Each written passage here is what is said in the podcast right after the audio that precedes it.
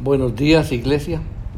Hoy en nuestro devocional reflexionaremos sobre el primer concilio de la naciente Iglesia Cristiana, el concilio de Jerusalén.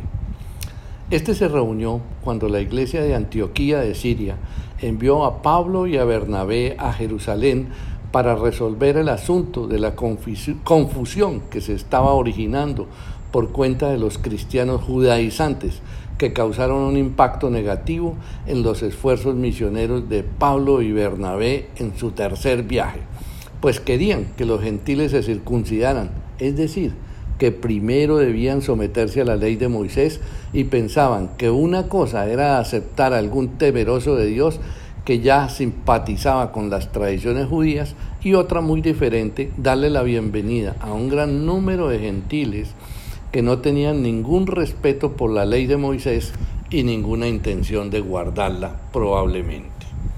Recordemos que la primera opción en la metodología de evangelización de los primeros evangelistas cristianos era llevar la palabra en las sinagogas, ya que era el centro de reunión y adoración de los judíos, a quienes se les enseñaba que el Mesías que tanto habían esperado y profetizaron las escrituras, ya había venido y se llamaba Jesús. Y su propósito era redimirlos del pecado y darles vida eterna. Y solo bastaba creer en Él. Vemos entonces que el asunto que querían imponer los cristianos judaizantes podría ser la mayor amenaza para la obra del Evangelio vista en el libro de los Hechos.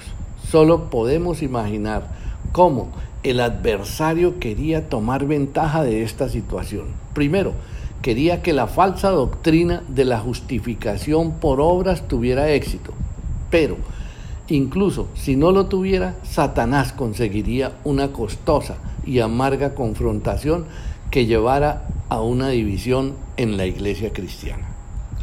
Dice la palabra, así que en Jerusalén los apóstoles y los ancianos se reunieron para resolver este asunto. No dejaron que solo pasara el problema, ni lo dejaron a la conciencia de cada creyente. El asunto era demasiado importante para eso. En el concilio, después de una larga discusión, Pedro se puso de pie y se dirigió a ellos de la siguiente manera. Hermanos, todos ustedes saben que hace tiempo Dios me eligió de entre ustedes para que predicara a los gentiles a fin de que pudieran oír la buena noticia y creer. Dios conoce el corazón humano y Él confirmó que acepta a los gentiles al darles el Espíritu Santo, tal como lo hizo con nosotros. Él no hizo ninguna distinción entre nosotros y ellos, pues le limpió el corazón por medio de la fe. Entonces, ¿por qué ahora desafían a Dios al poner cargas sobre los creyentes gentiles con un yugo que ni nosotros ni nuestros antepasados pudimos llevar? Nosotros creemos que todos somos salvos de la misma manera por la gracia no merecida que proviene del Señor Jesús. Pedro mostró cómo es purificado el corazón por la fe, no por la observancia de la ley. Si ellos eran purificados por la fe, entonces no había necesidad de ser purificados por sometimiento a las ceremonias que se encuentran en la ley de Moisés. Los cristianos no solo somos salvos por la fe, también son purificados en la fe.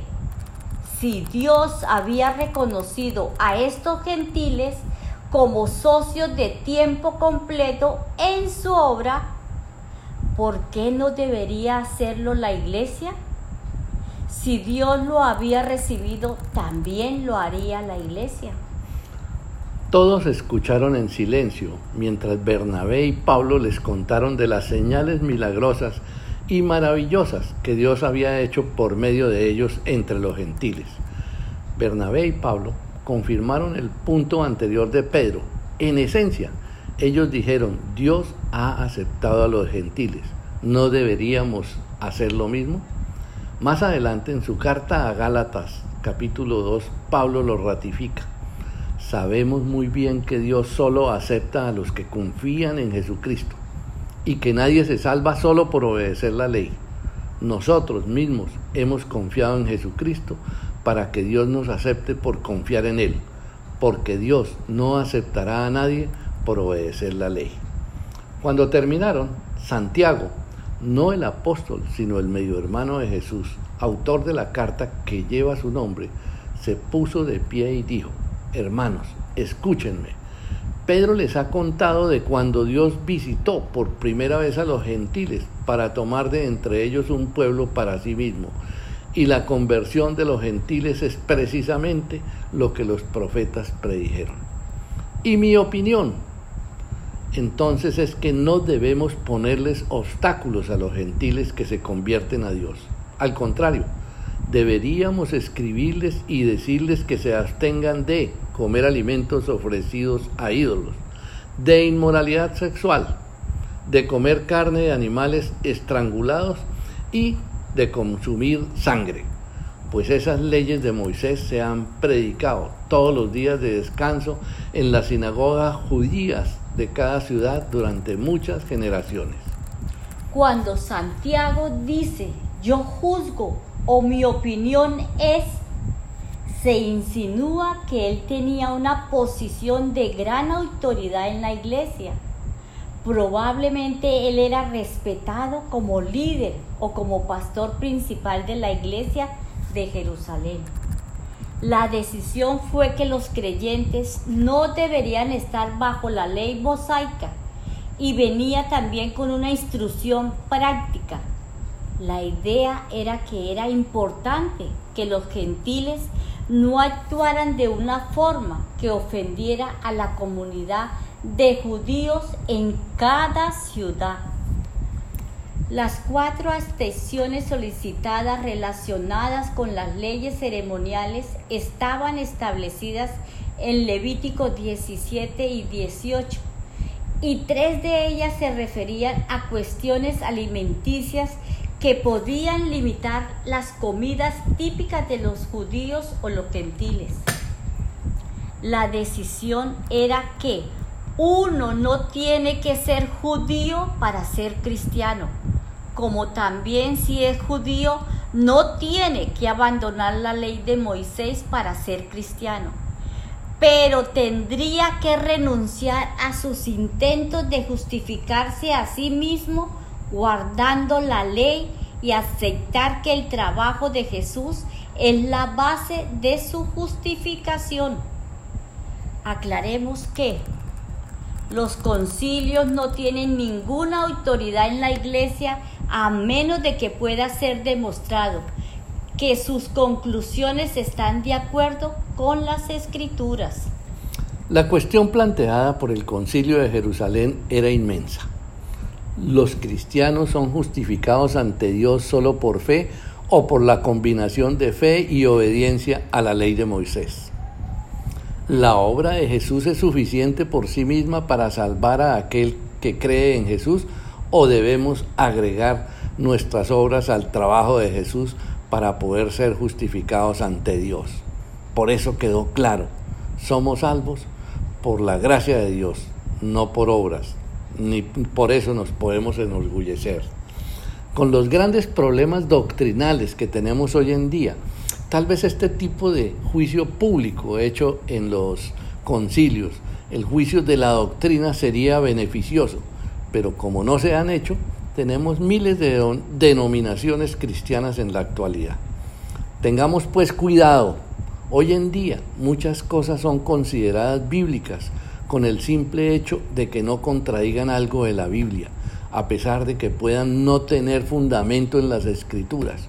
Por ejemplo, algunas creencias de la iglesia romana, algunas creencias de los testigos de Jehová y también creencias de otras denominaciones cristianas que piensan que el Evangelio de la Prosperidad es la salvación. Por lo tanto, Debemos ser bibliocéntricos y cristocéntricos. Padre bendito, te pedimos y te damos gracias, Padre Celestial, porque somos salvos solo por la gracia de Dios, no por nuestras obras, aunque éstas sean una confirmación de que somos cristianos. Hermanitos, oremos, porque no dejemos de leer la palabra y que podamos aclarar a través del discernimiento nuestras dudas doctrinales. ¿Y cómo la vamos a despejar? Si no oramos, si no leemos la palabra, si no le pedimos al Señor discernimiento y revelación. Cerremos el paso a cualquier división en la iglesia. Busquemos las respuestas en las escrituras de la Santa Biblia. Recordemos que Cristo nos dijo que oráramos unánimes en la casa de Dios, que es la casa de paz. Padre bendito, gracias Dios mío por este momento, por esta enseñanza. Bendiciones hermanitos, los amamos. Amén.